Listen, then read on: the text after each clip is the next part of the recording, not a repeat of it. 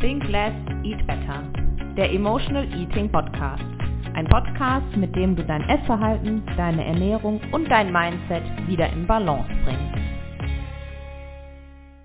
Herzlich willkommen zu einer neuen Podcast-Folge von Think Less, Eat Better, dem Emotional Eating Podcast. Heute möchte ich äh, mit einem bekannten Experten über das Thema Kohlenhydrate sprechen und wir wollen die Frage klären, sind Kohlenhydrate Freund oder Feind und wie man mit der Flexicarb-Methode schlank und gesund werden und bleiben kann. Mein Gast heute ist Professor Dr. Nikolai Worm, einer der bekanntesten, so wie ich finde, Ernährungswissenschaftler Deutschlands. Und ich freue mich sehr, dass Sie sich heute die Zeit genommen haben, um mit mir über das Thema Kohlenhydrate zu sprechen. Herzlich willkommen. Ja, sehr gerne. Ich grüße Sie und äh, die Zuhörer natürlich auch.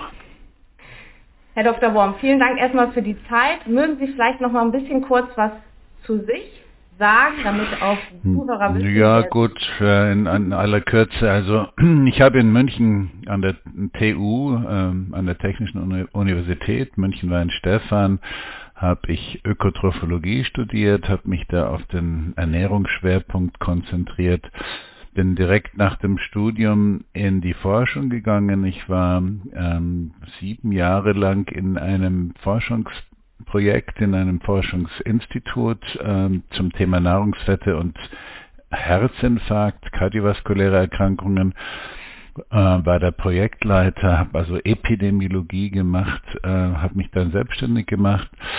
Ähm, ja, zu meinem großen Glück bekam ich dann als, selbst, als junger Selbstständiger eine Fernsehserie im Südwestrund, im Südwestfernsehen. Mhm was Großmutter noch wusste, war ich Teil einer, einer Serie und ich bekam auch eine eigene, hm, ich glaube, das waren 18 Teile, ähm, Ernährungswissenschaft für den Hausgebrauch. Das hat mir als Selbstständiger natürlich sehr viel geholfen und dann kamen die, mhm. die, Lehr die Lehraufträge. Ähm, ich habe dann zehn Jahre äh, einen Lehrauftrag vom Deutschen Sportbund gehabt. Ich habe an der Trainerakademie in Köln habe ich äh, Sporternährung gelehrt, auch zwischendurch mal ein Semester in der, an der äh, Universität in Innsbruck über Sporternährung. Ja, was habe ich dann gemacht? Äh, viele Bücher geschrieben, viele Fortbildungsmaßnahmen hm, für, für Ärzte, für, für Kollegen aus dem ernährungstherapeutischen Bereich und dann habe ich Zwölf Jahre war ich jetzt zum Schluss Professor an der Deutschen Hochschule für Prävention und Gesundheitsmanagement in Saarbrücken mit einem Satelliten hier in München. Und ja, jetzt bin ich äh, eigentlich ja weitgehend im Ruhestand, mache nur das, was mir noch Spaß macht, Vorträge, Bücher schreiben, Artikel schreiben. Ja, also ein, ein sehr großes Fachwissen, auf das wir hier heute ähm, zurückgreifen dürfen. Von daher fange ich auch direkt eigentlich mal mit der ersten Frage an. Ähm, das Thema Übergewicht und Krankheiten ist ja, oder aus denen über, die aus Übergewicht entstehen, ist ja wirklich ein ja, sehr bekanntes Thema. Gerade zwei Drittel der Männer und die Hälfte der Frauen in Deutschland sind schon übergewichtig. Und ein Thema, was dabei immer ein Brennpunktthema ist, ist das Thema Kohlenhydrate. Und ähm, denen wird häufig immer die Schuld gegeben, ah, Kohlenhydrate machen dick und so weiter und so weiter. Wie sehen Sie das ganze Thema? Denn Sie haben ja zu dem ähm, Bereich auch Kohlenhydrate Ihr Buch geschrieben, die Flexicarb-Methode ähm, ja. oder Flexicarb. Ja. Da geht es ja wirklich um Kohlenhydrate. Wie würden Sie das ganze Thema Übergewicht und Kohlenhydrate bewerten? Oh je, das ist schon ein sehr kompliziertes Thema. Ähm, die Experten, die forschenden Experten streiten bis zum heutigen Tag, was die Ursache von, von, unserem, von unserer Übergewichtsepidemie mhm. ist.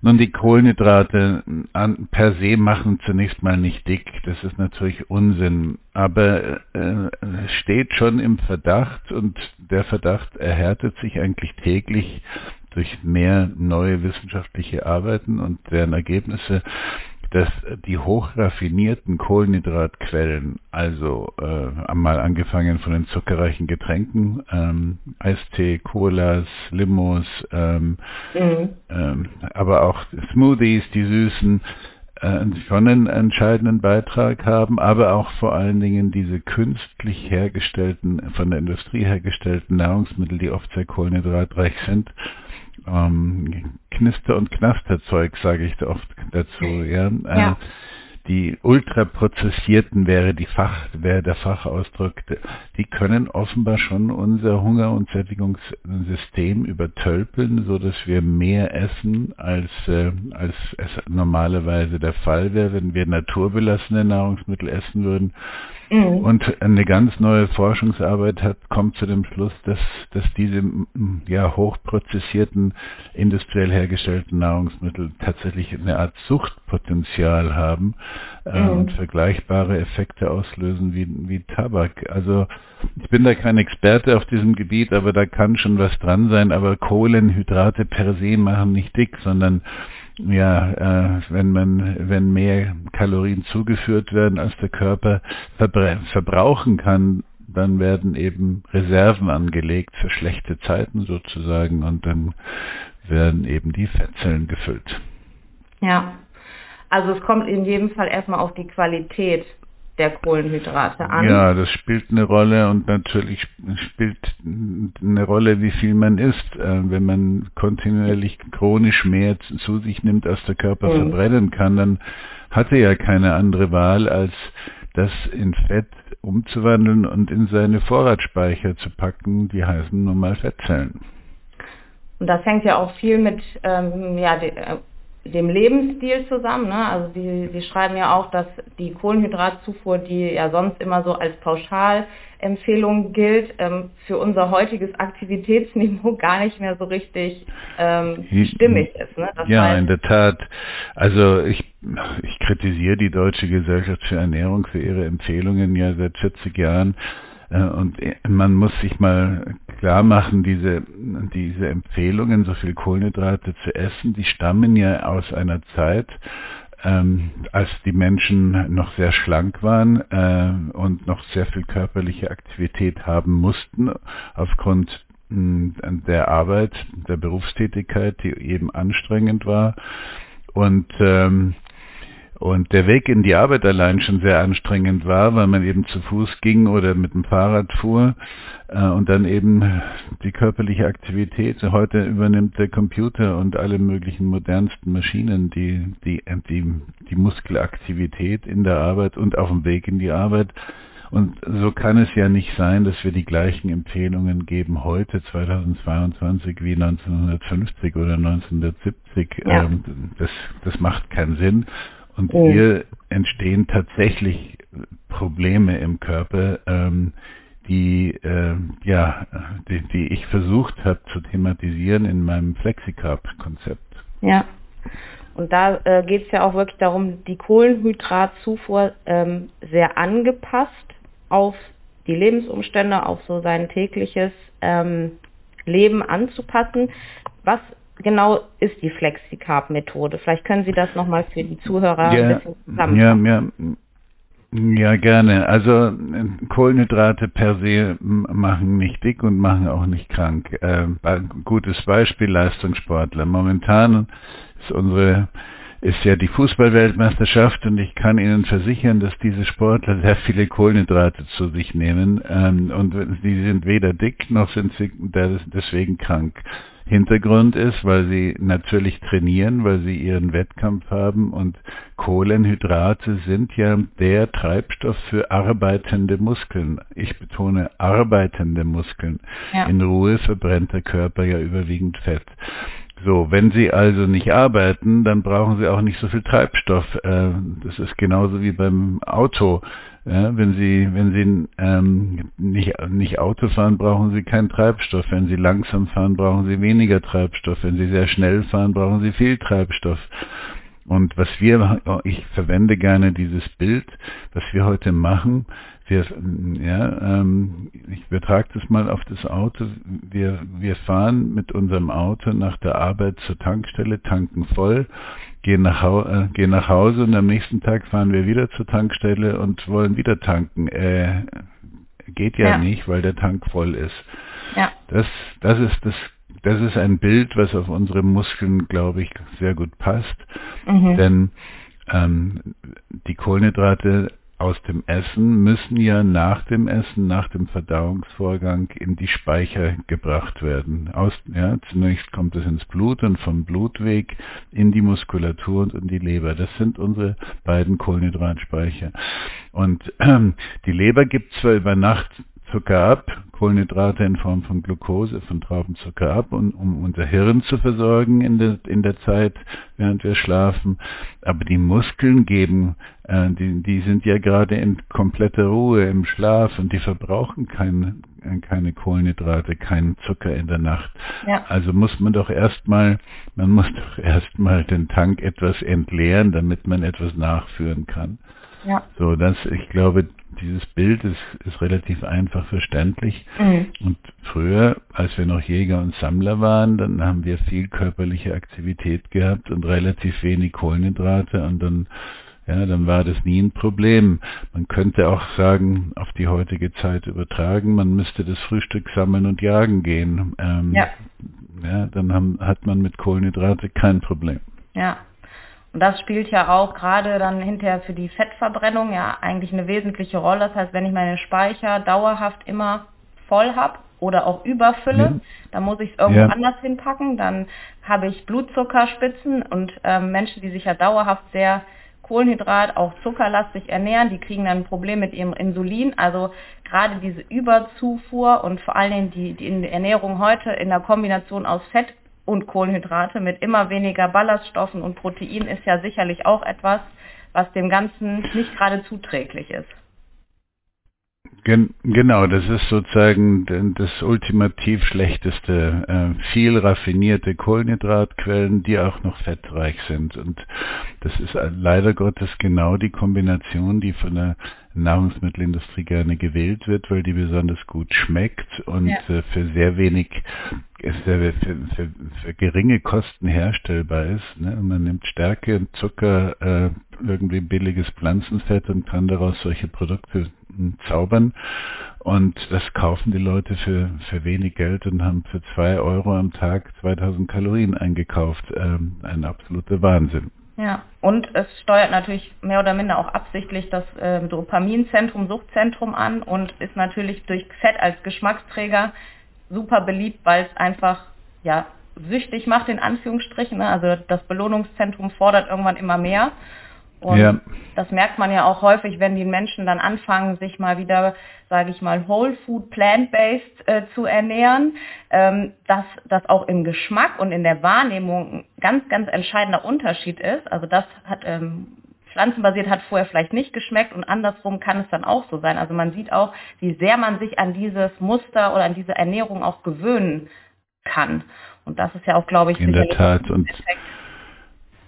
Ja, und es ist 24 Stunden am Tag verfügbar. Ja. Äh, wir, wir, können heute an, den, äh, an der Tankstelle äh, all das einkaufen ähm, und es kostet so wenig im Vergleich zu dem, was Menschen verdienen.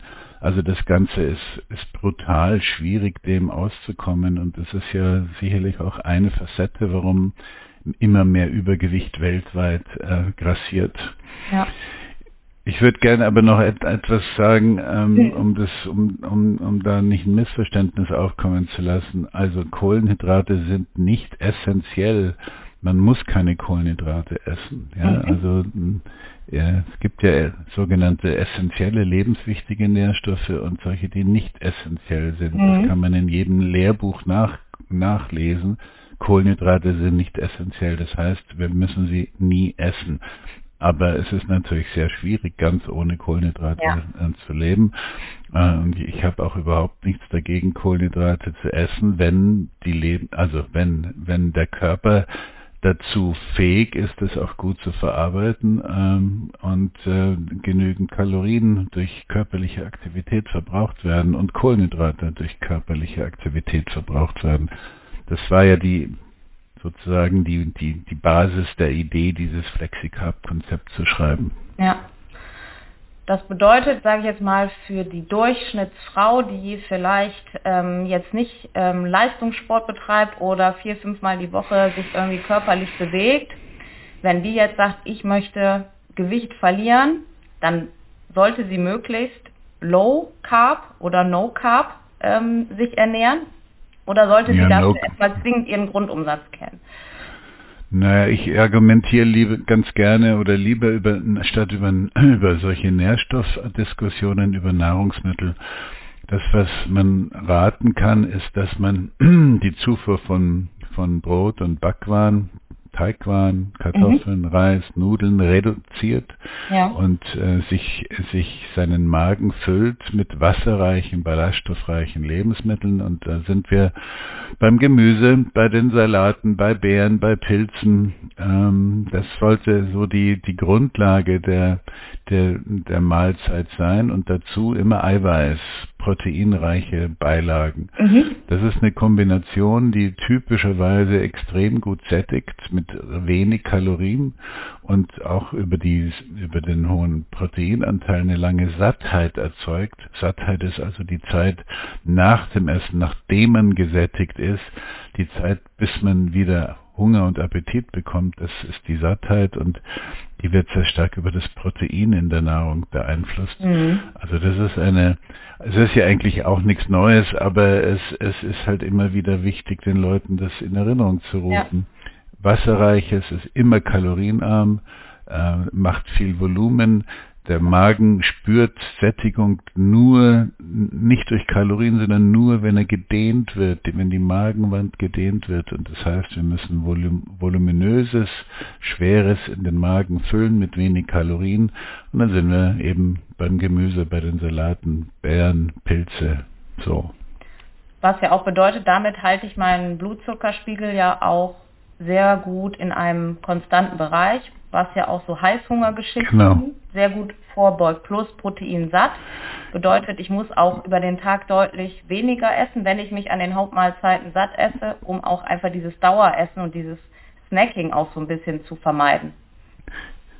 Ja, ganz genau richtig. Ähm, damit kommen viele Menschen, die sich darauf einlassen, mit zwei Mahlzeiten am Tag aus und wenn man dann eben solche Nahrungsmittel präferiert, äh, die sind ja nicht nur nicht, die haben ja nicht nur eine geringe Energiedichte, die haben ja gleichzeitig, eine, gleichzeitig auch eine sehr hohe Nährstoffdichte. Mhm. So kann man also sich mit zwei ausführlichen Mahlzeiten kann man in den, in den, in den Nährwerten sich äh, ausreichend ernähren.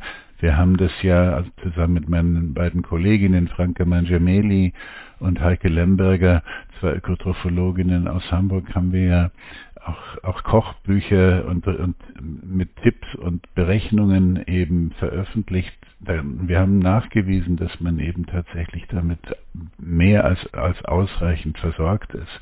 Muss man sich keine Sorgen machen. Ja, und Sie haben recht, dadurch wird der Insulinspiegel niedrig gehalten. Dadurch, dadurch äh, ja, hat man viele Vorteile. Hm, ich, ich vielleicht noch etwas, was, was ganz am Anfang noch gefehlt hat in meiner Darstellung. Dieses Flexicarb-Konzept ist eigentlich für unsere heutige überwiegend übergewichtige, bewegungsfaule Gesellschaft geschrieben, die alle, nicht alle, aber im Großteil davon insulinresistent sind ja. aufgrund ihres Lebensstils und ihrer Fettleibigkeit, ihrer, ihrer, ihres Übergewichtes. Und für genau diese Zielgruppe ist das Flexicarb-Konzept geschrieben, denn Insulinresistenz ist der Beginn von vielen, vielen äh, Zivilisationskrankheiten. Und äh, da kann man eben mit, mit, diesen, mit dieser Art der Ernährung wunderbar dagegen vorgehen. Ja. ja, also das Thema Insulinresistenz sowieso als Vorstufe auch von der Diabetes ist ja mittlerweile so weit verbreitet, dass man ja schon fast von einer ja, Volkskrankheit sprechen kann. Ähm, also statistisch ja. habe ich gelesen, bis zu 50, 60 Prozent der Leute sind da tatsächlich schon äh, betroffen, vielleicht sogar noch mehr.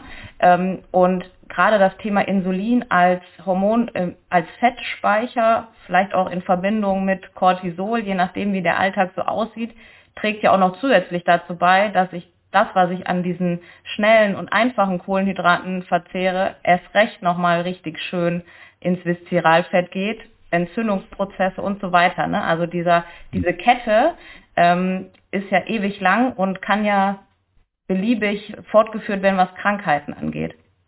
Absolut richtig. Ähm, Sie haben Cortison äh, erwähnt. man muss auch noch Adrenalin, Noradrenalin dazu äh, erwähnen. Das sind diese Stresshormone. Und in der Tat, wer, wer zu wenig schläft, wer tagsüber sich überfordert in der Arbeit, wer Ärger mit Stress oder Lebenspartner, äh, Ärger mit Chef oder Lebenspartner hat, also solche Stresssituationen führen dazu, dass diese Hormone, die da ausgeschüttet werden, die Fett, die Fettspeicherung weg von, von dem Bereich äh, subkutan, also unter der Haut, hin mhm. in, die, in die Bauchhöhle führt. So entsteht also, äh, so wird die Bauchhöhle gefüllt mit Fett, das viszerale Fett, aber gleichzeitig äh, lagern sich eben auch Fette in die Organe ein, die dort liegen. Und Sie haben schon ein paar Prozentzahlen genannt. Ich sage jetzt noch eine. Wir haben etwa 40 Prozent der deutschen Bevölkerung, Erwachsenenbevölkerung hat bereits eine Fettleber. Mhm. Also als Folge dieser, dieses falschen Lebens- und Ernährungsstils. Und aus der Fettleber äh, entwickelt sich der Typ 2 Diabetes und, äh, und die Fettleber hat Einfluss auf Nierenerkrankungen, auf Herzerkrankungen, auf, auf Hauterkrankungen. Also da beginnt dieses ganze üble Spiel hin zu unseren Zivilisationskrankheiten. Da, dahinter steckt auch eine, eine, man nennt es eine Silent Inflammation, eine stille chronische Entzündung, ähm, ja, die, die das Ganze an, anfeuert sozusagen, noch schürt, diese Prozesse. Und was ja, habe ich bei Ihnen ja auch äh, gelesen, eine große Rolle spielt, gerade wenn ich mich auch schlecht ernähre, ist ja das Thema Mikrobiom. Ähm, 80 oder 80 Prozent unseres Immunsystems sitzen ja äh, bekanntlich im Darm. Das heißt, mache ich mir mein Mikrobiom durch falsche Ernährung kaputt, ähm, bin ich natürlich noch zusätzlich anfälliger für diverse Infekte und Krankheiten und Entzündungen und so weiter und so weiter. Ne? Also es hat nicht nur was mit dem Gewicht und dem Viszeralfett zu tun, sondern auch hat einen riesen Einfluss auf das Immunsystem. Absolut richtig, ja. Und was unsere Darmbakterien brauchen, also die, die sinnvollen, guten Darmbakterien äh, brauchen, damit die sich gut vermehren können und die weniger guten Darmbakterien zurückgedrängt werden, das sind lösliche Ballaststoffe vor allen Dingen. Und wo haben wir lösliche Ballaststoffe drin? Ja, die haben wir auch in, in Getreideprodukten und in Kartoffeln, aber äh, wenn wir also die Kohlenhydrate gleichzeitig beachten wollen, äh, dann, dann sind wir eben bei Gemüse, Salaten, Beeren, Pilze, die reichlich solche lösliche Ballaststoffe liefern mit sehr wenig Kalorien und mit sehr geringer Kohlenhydratlast, so dass das einfach die ideale Beilage ist oder die ideale Grundlage jeder Mahlzeit ist. Ja, absolut. Ähm, Sie haben ja die Flexicarb-Pyramide auch entwickelt, die sich ja doch ähm, deutlich in dem zur klassischen Ernährungspyramide unterscheidet, was ich auch sehr gut finde, denn ich glaube, wie gesagt, mit dieser heutigen klassischen Ernährungspyramide können wir gar nicht so viel anfangen. Ähm, Grundlage ist da einfach äh, Gemüse, Obst und die Kohlenhydrate kommen erst relativ weit oben. Mögen Sie vielleicht noch mal so ein bisschen was zu dem Grundprinzip erzählen? Ja, also die beiden Kolleginnen und ich haben uns überlegt, wir machen eine neue Pyramide mit vier ganz einfachen, sehr klaren Kriterien, wie diese Pyramide ähm, äh, kreiert bzw. konstruiert werden soll. Wir haben uns gesagt, die Nahrung soll möglichst wenig Verarbeitungsgrad haben. Erstens. Zweitens, eine möglichst geringe das heißt glykämische Last, also Blutzucker und Insulinwirkung. Das war zweitens. Und drittens eine hohe Nährstoffdichte.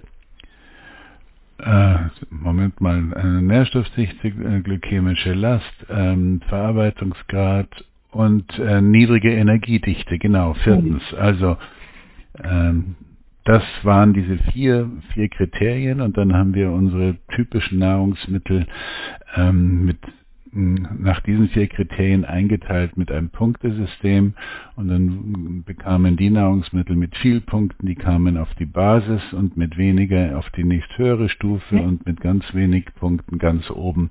Und so ist es also ohne Vorurteil, ohne irgendwelche religiösen, ethischen oder sonst irgendwelchen ja schwierigen Kriterien ja. gebaut, sondern mit ganz einfachen, klaren, klaren äh, ja, Aspekten. Mhm. Und äh, ja, und dann kam eben die Idee dazu, wenn jetzt relativ weit oben Brot und Backwaren steht und Kartoffeln und ganz oben die raffinierten Produkte und viele Menschen aber ähm, anfangen abzunehmen oder, oder mehr Sport zu machen, dann können sie flexibel die Kohlenhydratquellen erweitern. Ja, und für die Leute, die also äh, sich äh, sagen, ich okay, ähm, ich will aber mehr Kohlenhydrate essen, für die haben wir ähm, diese eine extra Pyramide auf den Kopf gestellte Extrapyramide neben die Kohlenhydratgruppe gestellt mit der Aussage, okay, wenn du eine Dreiviertelstunde Sport machst, darfst du auch eine Portion mehr von Brot und, und Pasta und Kartoffeln nehmen. Und wenn du noch mehr davon haben willst, dann musst du eben zweimal 45 Minuten Sport machen. Also so haben wir, ja. so haben wir so eine, eine Abstufung noch dazugestellt um die Kohlenhydratzufuhr flexibel, individuell flexibel gestalten zu können oder gestalten zu, zu sollen. Und dann haben wir noch etwas gemacht, was, glaube ich, einmalig ist bisher auf der Welt. Ich kenne keine Ernährungspyramide, die das so gemacht hat. Wir haben noch Lebensstilkriterien dazugestellt mit dem Hinweis, bitte genügend Schlaf. Oh ja. Und wir haben einen Hinweis, bitte genügend an die Sonne. Und wir haben einen Hinweis, bitte konzentriere dich auf die guten Fette, nämlich Olivenöl und Milchfett. Und wir haben noch einen Hinweis, ähm, ein Gläschen Wein zum Essen. Ähm, das ist ja, die ganze Pyramide hat ja einen sehr starken mediterranen Charakter. Mhm. Ein Glas Wein zum Essen hat für die allermeisten mehr Vor- als Nachteile. Und so haben wir also diese Bei Beilagen zu dieser Pyramide noch veröffentlicht. Ja, ja, also für alle, die jetzt diesen Podcast hören, ich werde das natürlich äh, mit Ihrem Buch gemeinsam, ähm, also ich werde Ihr Buch natürlich verlinken. Das heißt, für alle die, die da Interesse haben, sich mit diesem, mit der Pyramide und vor allen Dingen mit dieser Methode nochmal ähm, zu beschäftigen, weil Sie gerade wissen, oh, Kohlenhydrate, das hat für mich nicht nur Suchtpotenzial, sondern es steht eigentlich bisher immer ganz oben auf meiner Liste. Ähm, dann werde ich das natürlich auf jeden Fall nochmal für alle ähm, verlinken. Das lohnt sich auf jeden Fall da ähm, reinzugucken.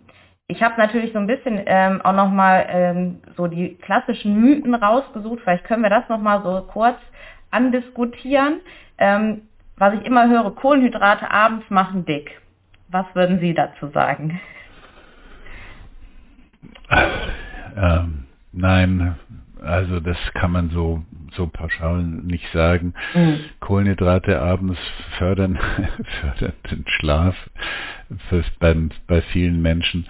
Ähm, das, was sich inzwischen so ein bisschen in der Wissenschaft immer mehr hm, etabliert, ist, dass man tatsächlich eher das Gewicht gut kon besser kontrollieren kann, wenn man die Abendmahlzeit entweder weglässt oder sehr weit nach vorne verlegt, also 17 Uhr, mhm. 16, 17 Uhr. Ich persönlich, also das sind die wissenschaftlichen Ergebnisse. Auf der anderen Seite finde ich es äh, eben sehr schwer, sozial, gesellschaftlich betrachtet sehr schwer. Gerade die Abendmahlzeit ist ja oft noch die einzige Mahlzeit, die man mit seinen Liebsten ja. verbringt. Ähm, also das muss man für sich eben selber eben entscheiden.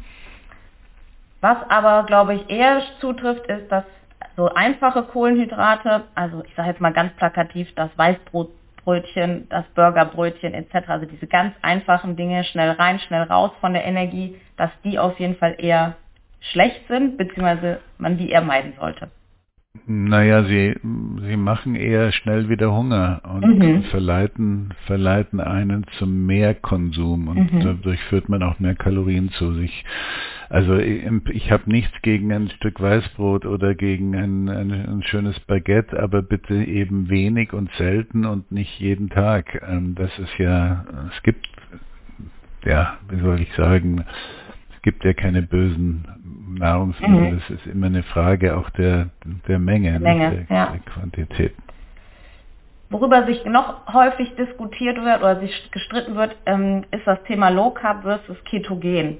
Ähm, ich werde ja immer ganz häufig nach ketogener Ernährung gefragt, ähm, Energiebereitstellung aus den eigenen Körperfettreserven. Ähm, aus meiner Sicht habe ich immer gesagt, Ketogen ist natürlich sehr effizient, wenn es ums Körperfett geht, für mich aber keine Langzeitmethodik. ähm, dann eher vielleicht Low Carb. Aber wie würden Sie das einschätzen? Ja, das sehe ich genauso wie Sie. Ketogen ist, ist ja nicht so ganz einfach zu leben. Und für mich ist Ketogen eben eine Option, die einen therapeutischen Ansatz darstellt. Mhm. Ähm, also sehr, sehr bekannt geworden bei Epilepsie, ja. bei Kindern mit Epilepsie. Es ist ja Standardtherapie heute weltweit, Ketogen, die, die Kinder ketogen zu ernähren, weil da die Anfallsrate eben massiv zurückgeführt werden kann, zurückgedrängt werden kann. Es gibt überhaupt immer mehr wissenschaftliche Erkenntnisse, die darauf hinweisen, dass das für unser zentrales Nervensystem, für unser Hirn absolut eine absolut günstige Energiequelle ist, diese Ketonkörper, ja. und wo, womöglich auch günstig ist, um solche Erkrankungen wie Alzheimer, Demenz, Parkinson und so weiter. Depression habe ja. ich auch gelesen, also dass ja. bei der Depressionstherapie eingesetzt wird. Ja, also dass da günstige Einflüsse zu sehen sind. Ähm, also für mich ist das vor allen Dingen ein therapeutischer Aspekt. Äh, ich glaube, auf Dauer ketogen zu leben, das werden mhm. die wenigsten wohl schaffen. Ja, ja. Ich stelle jedem Gast nochmal so zum Finale so ein paar Kurzfragen, weil mich natürlich auch immer ähm, interessiert, so was sind so die eigenen Ernährungsformen? Sind Sie selber, ähm, ernähren Sie selber nach der Flexi-Carb-Methode oder gibt es noch was anderes auf ähm, Ihrem Ernährungsplan?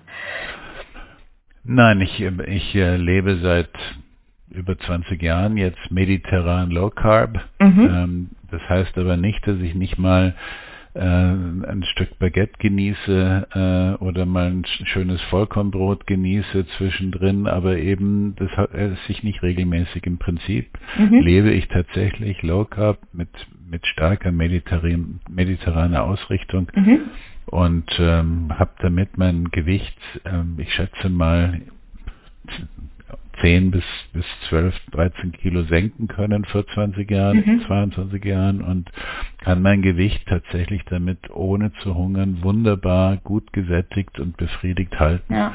Ich kann auch ganz gut kochen, so dass ich, dass ich also kein, überhaupt kein Problem habe, hier äh, mir köstliche Mahlzeiten ja. zu bereiten.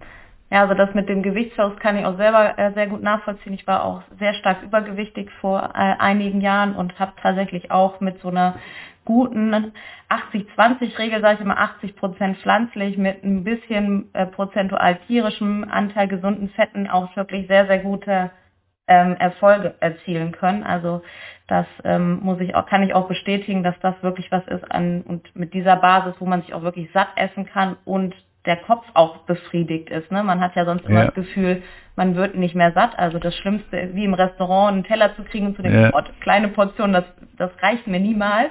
Das passiert da halt nicht, weil wenn ich mich daran halte, kann ich das Gewicht gar nicht, sag ich mal, nach oben treiben. Wenn ich so viel Brokkoli oder Gemüse äh, kriege ich gar nicht hin, dass ich das ähm, kalorisch ähm, hinkriege. Ähm, ein guter Tipp von Ihnen vielleicht noch gegen Heißhunger. Gegen Heißhunger mehr Protein in der in der Malz in die Mahlzeit packen und ähm, ja, das ist, glaube ich, das, was was ähm, ähm, für die meisten Menschen am ehesten funktioniert. Mhm. Proteinreiche äh, Mahlzeit einhalten. Haben Sie denn selbst ein Lieblingsgericht? Oh ja, ja, was esse ich denn besonders gern, wenn ich mir, ich, ich esse wahnsinnig gern ein, ein, ein ungarisches Gulasch, das mache ich selber, ähm, das liebe ich, ich, äh, Gott, äh, was esse ich noch gerne? Äh, oder eine Gulaschsuppe, ähm, Gott, ich esse alles eigentlich, ich esse alles gerne. Ich esse gern und gerne gut, ähm, äh, was fällt mir denn noch ein? Ach, ich liebe Spinat mit Kartoffeln und einem Spiegelei dazu. Ganz oh ja, simple Sachen. Ich liebe, ich liebe hm, Hülsenfrüchte, Bohneneintöpfe. Ähm, also eine riesige Palette. Ja. Ähm, haben Sie einen guten Entspannungstipp? Ähm, zu welcher Tageszeit? Och, weiß ich so, also häufig kommt diese Frage für mich immer so am Nachmittag, wenn die Leute dann so nach Hause kommen ne, und dann so ab anfangen äh, zu, ähm, sich zu entspannen, falsch ist es dann, sich vor den Fernseher mit der Tüte Chips zu setzen. Aber was ja. ist ein guter Entspannungstipp vielleicht? Oh Gott, ähm, sich auf eine auf einem Yogamatte oder Gymnastikmatte legen und ein bisschen fast mit einer Faszienrolle den Rücken den Rücken ähm, rauf und runter rollen. Das entspannt ja, ungeheuer gut und hilft auch die Muskulatur im Rücken ähm, zu durchbluten. Das finde ich einen ganz ganz exzellenten Tipp eigentlich. Oh ja, das ist sehr gut. Genau. Ja, also die Faszien kommen ja eh immer äh, zu kurz bei uns. Das äh, kenne ich aus eigener Erfahrung, aus der Sporterfahrung noch. Ja, Herr Doktor, vielen, vielen Dank. Das war ähm, super aufschlussreich und ich ähm, werde nochmal für alle Zuhörer, wie gesagt, ähm, Ihr Buch äh, verlinken und Ihre Website für alle, die sich da nochmal genauer informieren möchten. Und Sie haben ja vorhin auch das Thema Schlaf angesprochen. Also falls Sie nochmal irgendwann Zeit haben, müssen wir dringend nochmal über das Thema Schlaf sprechen, weil ich glaube, das gerne, ist auch ganz wichtig. ja, in der Tat. Ähm, auch eine Volkskrankheit, Schlafmangel und Schlafstörungen. Ja, absolut. Ja, vielen, vielen Dank für Ihre Zeit. Ähm, ich freue mich sehr, dass Sie uns äh, mit Ihrem Wissen hier so bereichert haben. Ich glaube, da können ganz, ganz viele Menschen da draußen einiges von mitnehmen. Und ähm, ja, ich bedanke mich ganz herzlich und ja, freue mich, wenn wir uns vielleicht nochmal zu einer neuen Folge verabreden. Ja, sehr gerne. Alles Gute Ihnen und den Zuhörern. Danke.